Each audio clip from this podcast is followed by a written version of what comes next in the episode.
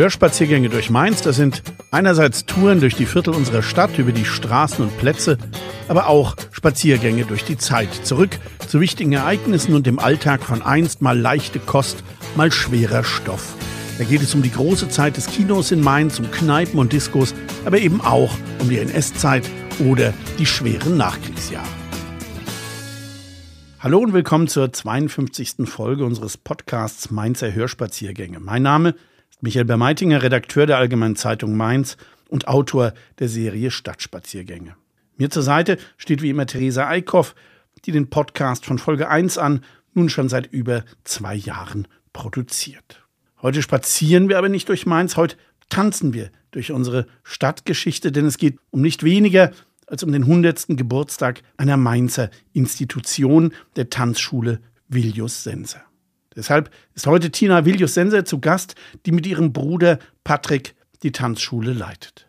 Es geht um die legendäre Gründerin Enne Senser, um verrückte Tänze, die keiner mehr kennt, um Anstand und Benimm und Tanzen in den 2000ern. Wir sprechen über die legendäre Senser-Disco, John Travolta und das Geheimnis der blinkenden Tanzfläche. Herzlich willkommen, Frau Vilius Senser, bei unserem Podcast. Schön, dass Sie Zeit für uns gefunden haben. Hallo, vielen Dank, dass ich da sein darf. Gehen wir zurück ins Jahr 1923. Ein schweres Jahr als Enne Senser, Solotänzerin und Ballettmeisterin am Mainzer Stadttheater, den Beschluss fasst, sich selbstständig zu machen. Der Sprung in die Selbstständigkeit erfordert immer Mut, aber 1923 ganz besonders. Mainz ist seit über vier Jahren von den Franzosen besetzt die Stadt liegt wirtschaftlich ziemlich am Boden und es wird immer schlimmer.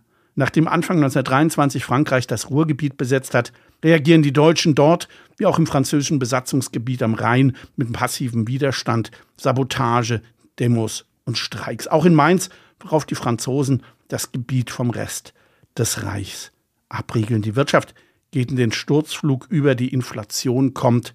Ein Fahrschein, der erst mal im Juni ein paar hundert Mark gekostet hat, der kostet dann im November schon zig Milliarden. Sparvermögen werden pulverisiert, Menschen stürzen ins Elend. Erst Ende November kommt die Währungsreform. Aber in dieser Zeit, in dieser schweren Zeit davor, entschließt sich die mutige junge Ballettmeisterin, Ende September 23 eine Tanzschule zu übernehmen. Deren erster Standort war der Saal der Rheingauer Weinstube in der Dominikanerstraße, also ganz nah am Theater. Frau Willius Senser, bei wem haben Sie eigentlich tanzen gelernt? Bei Ihrem Vater, Ihrer Mutter oder sogar bei der Großmutter Enne? Äh, oder ist das Tanzen in so einer Familie einfach angeboren? Ganz sicher ist ein klitzekleiner Teil angeboren, denn meine Mutter stand bis ein Tag vor meiner Geburt noch in den Tanzkursen und da ist der Rhythmus sicherlich in mein Blut übergegangen. Morgens bin ich laut meiner Mutter förmlich auf die Welt getanzt und abends an meinem Geburtstag wurde mit dem Ball der goldenen Blätter unser heutiges Stammhaus eröffnet. Die ersten richtigen Tanzschritte habe ich bei meiner Oma Enne mit drei Jahren gelernt und ich habe mir natürlich immer viel in den Tanzkursen abgeschaut, heimlich zu Hause vor dem Spiegel geübt. Im Urlaub habe ich immer mit meinem Vater getanzt und war ganz stolz.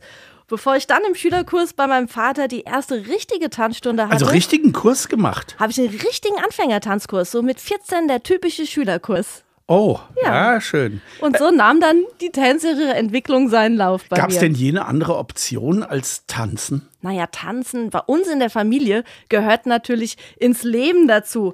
Aber das zum Beruf zu machen, war eine Zeit lang gar nicht so klar bei mir. Da meine Oma Enne mich so in die Richtung Balletttänzerin drängen wollte, habe ich gesagt, hm, nein, aus Trotz gehe ich vielleicht eher so in den Paartanz, Turniertanz. Aber Hab, tanzen. Aber tanzen war immer irgendwie Thema.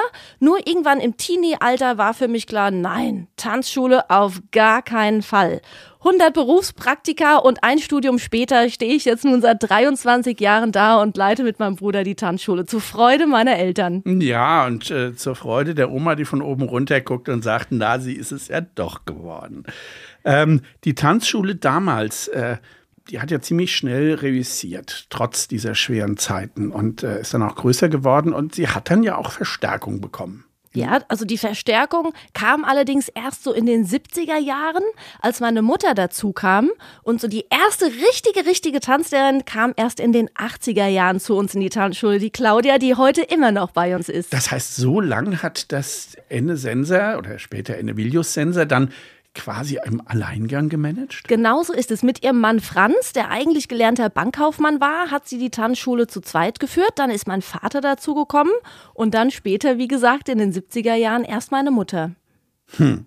Äh, der Mainzer Anzeiger, der hat damals ja auch darüber berichtet und sprach damals auch von, von Umwälzungen auf dem Gebiet der Tanzkunst, äh, wie es heißt. Was waren eigentlich äh, damit gemeint? Was hat man damals getanzt? Ja, zu Beginn des 20. Jahrhunderts kam eine Fülle neuer Tänze aus Amerika herüber. Der Cakewalk, der Tango, der Foxtrot, Charleston natürlich, Black Bottom und noch einige mehr. Walzer und Polka und die Française starben in diesen Jahren. Denn der moderne Gesellschaftstanz hatte sich beim jungen und älteren Publikum dann einfach durchgesetzt. Ja, und es gab auch zwei Arten von Tanzlehrern. Einmal die Gigolos, die Eintänzer in den Bars und dann später erst ab 22 den offiziellen Tanzlehrerberuf, der vom ADTV eingeführt wurde und dem gehören wir seitdem natürlich auch an. Dann kamen die 30er Jahre. Was hat dann Ihre Großmutter darüber erzählt? Äh, soweit ich weiß, haben die Nazis ja praktisch auf das gesamte öffentliche Leben Einfluss genommen. Äh, ob es Fasnacht war, ob es äh, Vereine, andere Vereine waren ähm, sogar im Sport. Äh, ich kann mir nicht vorstellen, dass die die Tanzschulen außen vor gelassen haben. Nein, also damals waren wir ja auch noch viel mehr als heute ein Tanz- und Ballettinstitut und haben tatsächlich Balletttänzerinnen bis zur Bühnenreife gebracht. Und das war unser Glück, denn meine Oma hatte die Genehmigung aus Berlin erhalten, durfte sie dorthin begleiten.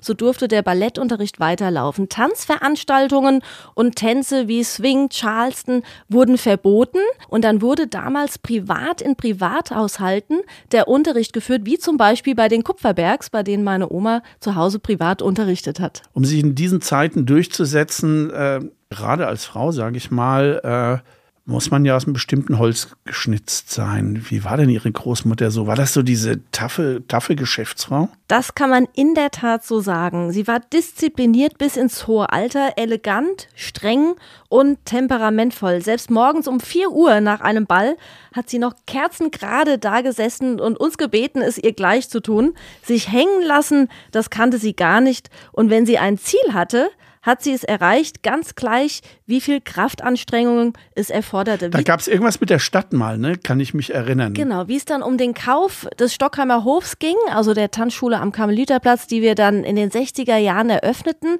Da hat sie sich so lange vor den Bauausschuss gesetzt, bis sie die Genehmigung hatte, dass wir dort die Tanzschule eröffnen können. Und das war sehr häufig. Äh, haben sich denn diese, äh, will ich mal sagen, Qualitäten dann so auch so familiär fortgesetzt? War Ihr Vater auch so, so tough in diesen Dingen? Wie schaut es bei Ihnen aus?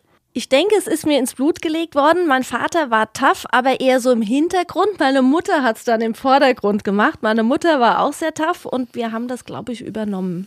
Das heißt, ohne diese Disziplin, ohne das Ziel vor Augen, ohne zu wissen, wo geht es hin und wie kann ich es erreichen, kann man eine Tanzschule nicht führen? Trotz ja. aller Kreativität ist ja eigentlich eine kreative Sache. Sie sind ja Künstler. Ja, also wir sagen immer, wir stehen früh auf, wir gehen spät ins Bett und dazwischen arbeiten wir viel. Also es ist tatsächlich so, es ist sehr viel Arbeit, es macht sehr viel Spaß, es ist eine Berufung, das ist ihr Leben. Sie können gar nichts anderes tun außer Tanzschule. Egal wo ich hingehe, ich denke immer an Tanzschule und es gehört Disziplin einfach dazu. Und wenn es mal schlechte Zeiten gibt, hält man durch. Wenn es gute Zeiten gibt, umso besser, aber aufgeben ist keine Option. Aber wenn Sie jetzt sich da jetzt so reinhängen, gehen Sie eigentlich privat manchmal noch tanzen? Also einfach so irgendwo hin? Privat gebe ich ganz ehrlich zu, bin ich eher der ruhige Typ. Aber wenn die Musik irgendwo läuft und ich bin irgendwo, wenn Musik läuft, bin ich sofort in Bewegung und auf der Tanzfläche zu finden. Ab und zu, wenn ich im Urlaub bin und da ist dann ein Club oder in so einem Beachclub, da läuft Musik, tanze ich sehr, sehr gerne, aber dann eher Freestyle. Eher Freestyle. Das heißt, da merkt man Ihnen dann die Tanzlehrerin nicht an in solchen Fällen. Würde mir niemand zutrauen, dass ich Tanzlehrerin bin in meinem privaten Umfeld. Ernsthaft? Ganz ernsthaft. Das heißt, Sie versuchen dann, wenn Sie einen jungen Mann sehen, der vielleicht ein bisschen schräg zu Fuß ist, versuchen Sie ihm nicht gleich die richtigen Schritte beizubringen. Überhaupt nicht. Das ist die Kunst des Tanzlehrenden, dass wenn man von einer Person aufgeführt wird, äh, aufgefordert wird, dass die nicht merkt, dass man das eigentlich viel, viel besser kann als derjenige selber. Das wäre ja peinlich. Wie hat denn die Tanzschule und äh, vor allem Ihre Großeltern natürlich den, den Krieg denn überstanden? Es wurde ja irgendwann dicht gemacht wahrscheinlich. Ja, es war auch so, dass mein Opa Franz äh, 1939 eingezogen wurde und so musste meine Oma und damals mein sechsjähriger Papa alleine klarkommen. Dann sind wir auf Hilfe angewiesen worden, weil wir nämlich ausgebombt wurden 1942, komplett ausgebombt. Das war im Weihergarten. Ne? Das war im Weihergarten. In der Zwischenzeit waren wir schon am Gutenbergplatz, also im heutigen Kakadu. Und dort sind wir ausgebombt worden 42, sind dann wieder zurück in den Weihergarten 43 und mein Opa kam dann leider kriegsversehrt mit einem amputierten Bein aus dem Krieg zurück. Oh je, das stelle ich mir schwer vor, gerade wenn äh, die Ehefrau eine Tanzschule hat. Aber wenn man so Bilder anschaut, auch später von Bällen, irgendwie scheint er sein Schicksal gemeistert zu haben. Ja, das, da haben Sie recht. Es war natürlich ganz besonders schlimm, wenn man mit einem amputierten Bein Tanzlehrer ist. Aber da zeigte sich auch das Durchsetzungsvermögen von meiner Oma. Denn eines Abends behauptete sie, ihr sei übel. Und es blieb dann meinem Opa nichts anderes übrig, als den Tanzkurs zu beenden. Und dann hat er sein Hindernis und seine Hemmschwelle überwunden und stand ab da dann wieder im Tanzsaal. Das finde ich klasse. 1945 ist Mainz ja praktisch tot. Die Zerstörung der Bombenangriffe haben unvorstellbares Ausmaß angenommen. Die Stadt ist insgesamt zu über 80 Prozent zerstört. In manchen Gegenden der Innenstadt sind es glatte 100 Prozent von Markt. Konnte man damals bis zur großen Bleiche schauen, von der Schusterstraße zur Schillerstraße. Es gab über Monate kaum Gas, nur stundenweise Strom, wenn überhaupt. Und Wasser gab es für viele Mainzer. Nur ein Brunnen. Zehntausende Mainzer haben die Innenstadt ja damals dann verlassen. Essen gab es nur auf Lebensmittelkarten und äh, selbst das, was man da bekam, das war noch, war noch viel zu wenig. Also das Geld hatte kaum mehr Wert und der Tauschhandel blühte. Man tauschte, was man eben noch so an Besitz hatte, gegen Essen. Und erst langsam so kehrte das Leben zurück in die Stadt. 1946 eröffnet die Uni, aber erst ab 1948, als mit der Währungsreform die D-Mark eingeführt wurde, begann alles sehr, sehr langsam sich zu normalisieren. Erst gegen Mitte des Jahrzehnts begann das, was wir heute das Wirtschaftswunder nennen. Das ist so schwierig alles ist, trotz aller Trauer, vielleicht auch gerade deshalb, möchten die Menschen ganz besonders, die Jungen, schon bald nach Kriegsende auch wieder fröhlich sein, ein bisschen Spaß haben. Ich selbst besitze einen Brief vom Ende 1945, in dem ein junger Mann ein Mädchen zu einer privaten Festivität einlädt und sie soll Holz zum Heizen mitbringen und etwas zu essen. So war das damals. Im Jubiläumsjahr haben sie ja jeden Monat eine andere Motto-Party zu einem anderen Jahrzehnt gefeiert. Ich könnte mir vorstellen, dass die 50er einen ganz besonderen Reiz hatten. Ja, Tanzen in den Aufbaujahren war etwas ganz besonders. Viele neue Tänze, die wirtschaftliche Aufbruchstimmung und alle erfreuten sich natürlich an den gesellschaftlichen Veranstaltungen. Die jungen Herren kamen in Anzug und Krawatte, die Mädchen trugen Blusen und Petticoats, die Herren brachten die Damen, mit der sie tanzen, brav nach Hause und man begann auch moderne Umgangsformen zu unterrichten. Rock'n'Roll und Anstandskurse. Ist dieser Gedanke nicht herrlich? Ja, ist schön, aber äh, ähm, Anstandskurse. Das heißt, man äh, lernte das perfekte sich vorstellen und äh, saßen dann die, äh, die Tanzschüler und Tanzschülerinnen getrennt, die einen rechts, die anderen links. Wie kann man sich denn diesen, diesen Benimm- und den Anstandskurs vorstellen? Ja, da wurde äh, gesagt, was zieht man an, zu welcher Gelegenheit zieht man sich an. Da gab es sogar extra kleine Broschüren, die verteilt wurden. Auch die Annäherung ans andere Geschlecht? Auch die Annäherung ans andere Geschlecht. Uiuiui. Wie begrüßt man sich? Vor dem Tanz ist der Herr zur Dame, hat ein Diener gemacht, die Dame hat geknickst und nach dem Tanz wurde sich wieder bedankt und wie eben schon gesagt, mussten die Herren die Dame, mit der sie tanzten, dann auch wieder nach Hause bringen. Und Sie können sich vorstellen, unter dem strengen Blick meiner Oma hat sich auch keiner getraut, die Lieblingsdame nach Hause zu bringen. Da wurde dann einfach getauscht, wenn man aus der Tanzschule war. Und so konnte man dem begehrten Tanzpartnerinnen Weg nach Hause führen. Nochmal zurück in die, in die Anfänge. Wann fing denn eigentlich nach dem Krieg der Tanzschulbetrieb überhaupt wieder an? Und, und wo? Wo waren Sie denn damals? Und äh, ab wann gab es wieder Abschlussbälle? Also es ging los wieder Ende der ja, 43, 44 ging es wieder los. Da waren wir im Weihergarten, wurden von dort aus vom Schott Verlag vertrieben, da er die Räumlichkeiten brauchte. Und dann haben wir im Fechenheimer Hof in der Maria-Wart-Schule unterrichtet. Im Dahlheimer Hof haben wir unterrichtet. Wir waren im Deutschhaus im Schloss und hatten dann gar nicht so wirkliche eigene Lokalitäten, äh, sogar selbst nicht in den 50er Jahren. Da haben wir sogar im Hunsrück in Bad Camberg in der Saulheimer Sängerhalle unterrichtet und ab den 50ern gingen natürlich auch die schönen großen Bälle wieder los. Im Deutschhaus oder im Kurfürstlichen Schloss zu Mainz. Ja, das heißt, auch das hat noch ein bisschen gedauert, bis sich das äh, alles wieder halbwegs normalisiert hat. Wie war die Zeit denn für Ihre Großmutter, ähm, hat sie gesagt, die 50er waren besonders äh, aufregend oder da war mir zu viel Neues? Ähm. Also ehrlich gesagt, ganz so viel von früher hat sie nie erzählt und vor allem nicht über ihre eigenen schweren Zeiten. Sie erwähnte eher, dass sie verwöhnten Schülerinnen und Schüler den Marsch geblasen hat und sie immer daran erinnerte, dass es wichtig ist, hart zu arbeiten und es nicht alles in den Schoß fällt. Also sie war eine gestrenge Lehrerin, oder? Eine sehr gestrenge Lehrerin. Anstand, Sitte, Höflichkeit, Bitte, Danke und Entschuldigung waren die ersten Worte, die jeder gelernt hat. Wir zu Hause mussten zum Beispiel nach der Schule einen Knicks und ein Diener machen, wenn wir nach Hause kamen. Meine Oma kam nur an den Mittagstisch zu essen, wenn sie einen warmen Teller serviert bekam. Und Sie können sich vorstellen, zwei Kinder kommen von der Schule nach Hause. Oma ist bereit fürs Essen, Mutter hat die Teller gewärmt, Kinder rennen wieder weg, Oma sitzt am Tisch, Teller wieder kalt, Oma rennt wieder weg, Kinder kommen. Also das war sehr, sehr lustig bei uns. Und es wurde immer Anstand, Höflichkeit. Das war ganz wichtig.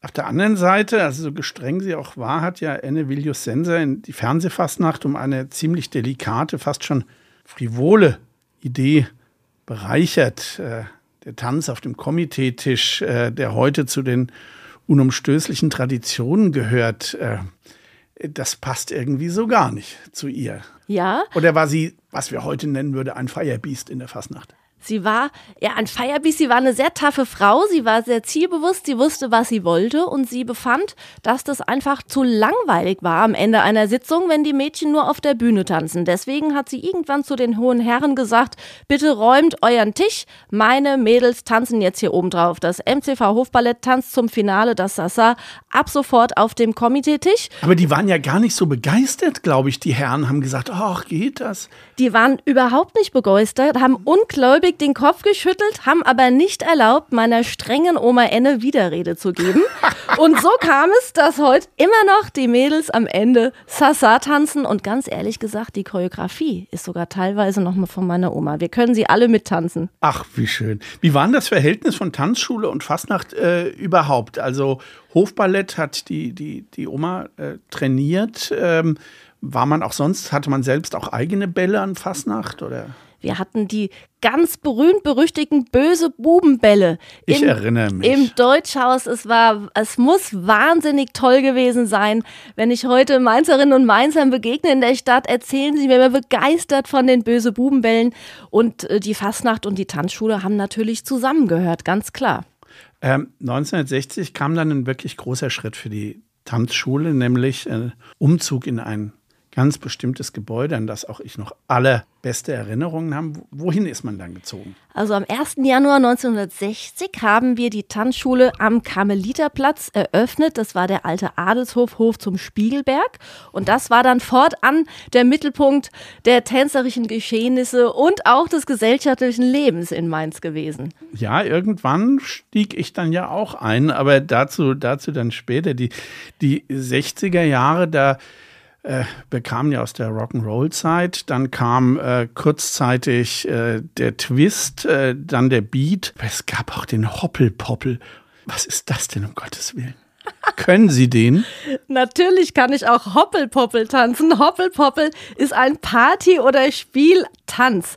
Eine Tanzart, die in den 60er Jahren unglaublich beliebt war und man tanzte im Kreis, man fasste sich an und ist im Kreis zur Musik gehüpft, gesprungen, förmlich ja kleine Schrittchen gelaufen, wie Ringelreihen im Prinzip und hat dann irgendwann Kehrtwende die andere Seite betanzt. Und die Leute haben einen Spaß bei Hoppelpoppel und wir haben den gerade erst wieder aufleben lassen.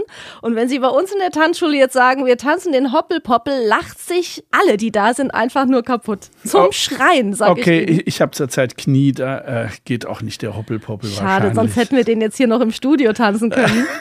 Gnade. Sie hätten keine Freude an mir. Äh, was gab es denn bei der 60er Jahre Motto-Party denn zu trinken? Weil ich glaube, so so verrückt wie die Zeit damals war, waren auch die Drinks ein bisschen fancy. Ja, es war natürlich eine Person ganz, ganz groß in Mode, die ein bestimmtes Getränk trank, nämlich den Wodka Martini. Und den gab es natürlich geschüttelt, geschüttelt ge und nicht gerührt an den 60er Jahren. Wie einst James Bond. Es gab auch Caipirinha, die durfte in den 60er Jahren natürlich auch nicht fehlen. Oh, damals schon. Ja, ich kann mich noch erinnern an Watt 69 und vor allen Dingen sehr bunte Drinks. Also nicht, dass ich die schon in den 60ern getrunken hätte, aber ich sage jetzt mal aus. Ja, ja, ja, aus, geben Sie es zu. Die 70er Jahre sind wohl die experimentierfreudigste Zeit der letzten 100 Jahre. Als 1969 der politische Wechsel nach 20 Jahren CDU hin zur visionären Regierung Brandt mit SPD und FDP stattfindet, ist es, als wird irgendjemand die Fenster öffnen. All das Spießige äh, scheint zu verfliegen. Alles wird bunt, die Autos, die Klamotten, das Geschirr brüllend orange, grell, grün oder giftig gelb sind die Farben. Man wälzt sich auf Flocati-Teppichen und äh, hat Tapeten, die aussehen wie wirre Drogenträume. Äh, lümmelt sich in Kugelsesseln. Naja gut, wenn man das Geld dazu hatte. Das alte Gefühl von Sitte und Moral weicht offeneren Vorstellungen seit der Pille auch angstfreier als je zuvor. Auch die Musik ist abwechslungsreicher denn je. Rockbands wie Led Zeppelin und die Stones werden zu Legenden. Pink Floyd und Genesis prägen den Psychedelic Sound und dann kommt natürlich die Disco-Welle. In den Monaten vor ihrer Geburt, ich sage jetzt natürlich nicht wann, aber ich habe es mal nachgeschaut, da war You Should Be Dancing von den Bee Gees oder Shake, Shake, Shake von Casey and the Sunshine Band äh, oder Play That Funky Music äh, an der Spitze der Charts. Und zu ihrem ersten Geburtstag Disco Fever von K-Tel, das werden viele meiner Generation noch kennen. Und einen Monat später hatte der Tanzfilm Saturday Night Fever Premiere.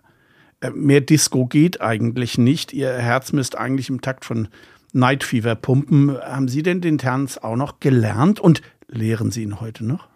Disco ist mir in die Venen gepumpt worden. Beim Arno dazumal Abend 1973 bin ich förmlich vor Begeisterung zur Disco-Kugel geworden. Eine wahnsinnig tolle Zeit mit tollen Tänzen und Herr Bermatinger, ganz ehrlich, wer kann nicht Night Fever tanzen? Natürlich ich. kann ich den tanzen.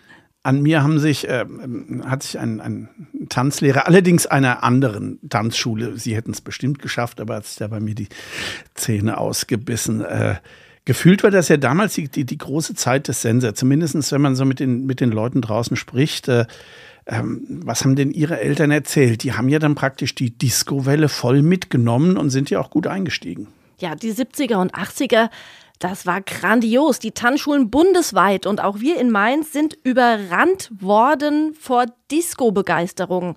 Die Disco-Kurse waren voll, voller am vollsten. Die Bälle in der Rheingoldhalle und im Schloss liefen teilweise zwei Tage hintereinander in allen Seelen der Rheingoldhalle plus noch den Goldsaal im Hin dazu. Fünf Bands gleichzeitig wurden teilweise live bespielt, zusätzlich zu den Diskotheken, die an den Ballabenden noch laufen. Also das muss wahnsinnig toll gewesen sein, die Zeit. Es war aber auch, äh, da kann ich dazu beitragen, natürlich natürlich auch beim Sensor toll. Ich äh, erinnere mich an die wunderbare Sensor-Disco, samstags von 17 bis 23 Uhr und sonntags von 16 bis 22 Uhr.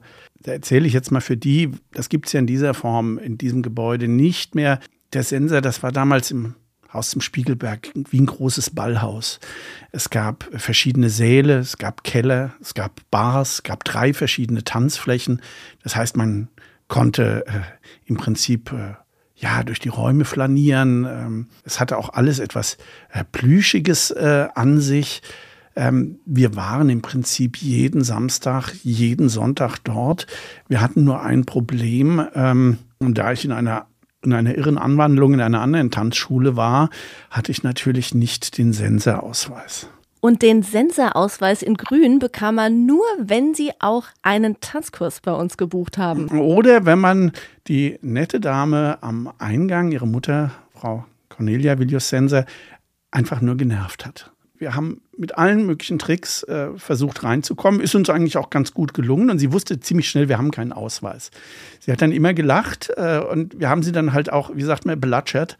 Und irgendwann hat sie gesagt, alles klar, geht rüber, geht in die Tanzschule, lasst euch einen ausstellen, ihr kriegt einen. Und das war natürlich äh, für uns riesig. Äh, einfach jeden Samstag zu gucken, wie man sich da reintrickst. Und es war wirklich, würde ich sagen, das Nonplusultra für auch gerade jüngere Disco-Gänger, weil in die älteren wie die Tangente oder so kam man ja überhaupt nicht rein oder erst später rein. Und das war eine unglaublich nette Atmosphäre. Wie gesagt, gerade mit den drei Tanzflächen, dem großen Ballsaal, dann der kleinen Disco und der Standard-Tanzfläche. Und es gab ja noch den wunderschönen Clubkeller. Wenn man hinten runter ging, die Treppen kam man in einen Gewölbekeller und auch da wurde Musik gespielt und gab es natürlich auch leckere, dem Alter entsprechende Getränke. Da habe ich was verpasst. Jetzt Gott. Sagen Sie bloß, Sie waren nie in dem legendären Clubkeller. Ja, da merkt man, was einem dann doch so in der Jugend alles, alles entgangen ist. Aber ich erinnere mich äh, sehr gut an die äh, im Takt blinkende Glastanzfläche. Äh, was es denn damit auf sich? Die hatten meine Eltern nach dem Film Saturday Night Fever gesehen und haben gesagt, die müssen wir haben. Als der Place to be in Mainz brauchen wir so etwas und haben über Pierre Dulaine, ein ganz, ganz bekannter amerikanischer Tänzer, der sogar sein Leben verfilmt wurde, Hollywood verfilmt wurde, der hat uns den Glasboden aus New York rübergeschifft nach Mainz. Beim ersten Versuch wurde dieser Glasboden leider versemmelt und er ist nicht aufgetaucht, in Rotterdam hängen geblieben und beim zweiten Versuch kam er dann an und dann wurde er bei uns hinten in Mainz auf der Discofläche aufgebaut und das war natürlich ein Traum. Da das kann ich mich Attraktion. als Kind auch noch dran erinnern und auch das Allerbeste war, das wissen viele gar nicht mehr, meine Mutter hatte die passenden Blinkeschuhe dazu. Da war eine kleine Batterie drin und die habe ich als kleines Mädchen immer angezogen, natürlich viel zu groß und kam mir vor wie die Disco Queen. Also dieser Boden, der war ja, das war ja ein Bestandteil des Filmes. Ne? Davon, daher haben es ja viele, viele auch gekannt. Was ist aus dem Boden eigentlich geworden? Das gibt's leider, leider nicht mehr und ich könnte heulen im Nachhinein. Ich hatte tatsächlich überlegt, für unseren Arno dazu mal Abend 73 wieder solch einen Boden einlegen zu lassen, aber es ist nicht mehr zu bekommen heutzutage. Man kriegt es nicht mehr. Dann sind Sie schon ein bisschen neidisch auf die Disco-Generation, ne? Sehr. Ja, ich bin sehr, verpasst, sehr, ja. sehr neidisch. Ja, das kann ich mir vorstellen. Ich meine, irgendwann muss ja äh, meine frühe Geburt und mein hohes Alter auch mal irgendein Vorteil zeitigen. Die 80er Jahre waren das äh, dann äh, wirklich das Jahrzehnt der Tanzfilme. Fame und Flashdance und Footloose, Chorus Line und dann natürlich vor allem Dirty Dancing. Teils waren sie ja damals noch äh, ein bisschen zu jung, aber welche haben sie denn später gesehen? Ganz ehrlich, sollten Sie jemals einen Tanzfilm oder Musikexperten brauchen bei einer bekannten deutschen Quizshow, er steht Ihnen direkt gegenüber. Dann nehme ich Sie als Telefonjoker. Sie nehmen mich als Telefonjoker. Ein Tänzerherz kennt jeden Tanzfilm hoch und runter. Welches in war der beste? Auswendig. Oh, oh, ich habe Der, sagen wir nur der 80er. Also ich muss sagen, Dirty Dancing ist total süß, aber Flashdance hat mir eigentlich. Flashdance, hätte ich auch gesagt. Flashdance oder Footloose waren als Teenie zumindest meine Favoriten. Dirty Dancing haben wir natürlich alle über 30 Mal gesehen, aber Flashdance und Footloose fand ich damals ganz, ganz toll die 80er haben ja da, waren ja durch diese Filme geprägt, auch für die Tanzschulen, nehme ich an. War das die Fortsetzung des Trends der 70er oder nochmal ein Peak durch diese Filme? Das ist natürlich schon ein Peak. Wenn so viele Filme im Kino und auch im Fernsehen laufen über Tanzen, ist das für uns Tanzschulen natürlich eine schöne Sache, weil jeder so tanzen möchte wie in den Filmen damals. Das heißt, sie mussten sich das dann schnell drauf schaffen. Ich sag mal diesen legendären Tanz von äh, Dirty Dancing am Schluss und der wurde dann auch von den äh, Tanzschülern sozusagen gefordert. Aber allemal. Die Kleidung musste so sein, der Tanz musste so sein. Es gab extra Dirty Dancing Kurse in den 80er Jahren und es ist natürlich wiederbelebt worden, als Dirty Dancing als Musical kam und da waren wir wieder die ersten, die Dirty Dancing hier unterrichtet haben mit den Originalchoreografien aus dem Musical Dirty Dancing. Äh, die 80er hatten aber ja noch mehr Trends. Da gab es Aerobic und Jazzdance und Breakdance und Disco-Rollschule. Rollschuhe hatten wir ja auch noch. Also ich nicht, natürlich nicht. Äh, konnte man bei all den Trends, äh, kann man da noch hinterher? ganz ehrlich gesagt, sage ich Ihnen jetzt ganz selbstbewusst, wir kamen nicht hinterher, sondern wir waren ganz vorne dabei und waren die, die die Trends dann auch gesetzt haben. Noch bevor das überhaupt teilweise hier aufgeführt wurde, bekannt wurde, haben wir das, da wir sehr viel gereist sind, mitgebracht nach Mainz und haben tatsächlich die Trends gesetzt. Manchmal sogar schon viel zu früh und dann in Mainz erst zehn Jahre später, wie zum Beispiel Salsa in den 80ern. Das war noch gar nicht so. Nach Dirty Dancing, 90er, Salsa gar nicht so beliebt. Da fingen wir schon an mit Salsa-Partys im Clubkeller. Das fand keiner toll und heutzutage Salsa, Salsa überall. Ja, ja, es bedarf ja manchmal des, des Schubs irgendeinen Film oder auch einen Hit oder so oder ein Videoclip oder so irgendwas was. Wann hat das Ganze, ich sag mal, ein Stück weit nachgelassen? Und was war der Grund? Einfach weil keine neuen Filme mehr kamen, weil die Musik eine komplett äh, andere wurde. Also Mitte der 90er war natürlich so, dass auch die großen geburtenstarken Jahrgänge gar nicht mehr so da waren. Deswegen waren die Tanzkurse etwas kleiner. Das Interesse am Tanzen hat nie nachgelassen. Es kamen dann einfach nur andere Zeiten und die Diskothek hat sich etwas gewandelt, weil die Jugendlichen plötzlich auch schon etwas früher in eine Diskothek gehen konnten und da gab es ja dann Großraumdiskotheken noch und nöcher. Somit waren wir nicht mehr mit alleinige Platzhirsche in Mainz, sondern es gab natürlich auch viele Mitbewerber. Aber vom Tanzen her und in den Tanzkursen selber hat sich das nicht verändert, nur aufgrund der geburtenschwachen Jahrgänge. Und dann kamen andere Tanzarten ja plötzlich ins Spiel. Aber wie lange gab es denn die Sensordisco? Also ich meine, irgendwann war ich rausgewachsen, also irgendwann sollte man dann auch äh, nicht mehr hingehen, auch wenn es noch so schön ist. Aber wie lange gab es die denn noch? Die gibt es ja Gott sei Dank immer noch. Nein, ich meinte im Haus zum so, Spiegelberg. Bis ins Jahr 2000 Ach. Bis ins Jahr 2000 gab es es im Haus zum Spiegelberg noch. Und die haben wir dann mit einer richtig fetten Abrissparty beendet. Das heißt, dann haben Sie auch das Haus zum Spiegelberg als Bestandteil der, Stand, der Tanzschule aufgegeben? Genau, im Jahr 2000 haben wir das Haus aufgegeben. Als mein Bruder und ich in die Nachfolge getreten sind, haben wir gesagt, wir übernehmen ein Haus und das ist jetzt, wo wir momentan sind, das Ballhaus. Mhm. Tanzen in den 2000ern, äh, wie stellt sich denn die Zeit dar? Was sind denn da die Trends? Äh, Gibt es das noch, diesen Megatrend, wie zum Beispiel nach Night Fever oder nach Dirty Dancing? Ja, im Millenniumsjahr dachten wir natürlich alle, die, die Welt geht unter und es war ein großes Jahrzehnt des Umschwungs. Da kamen aber die Boygroups, die Girlgroups und eine Riesenwelle Dance for Fans, Tanzen wie die Stars ist über uns geschwappt. Mitte der 2000er, Ende der 2000er kam ja Zumba.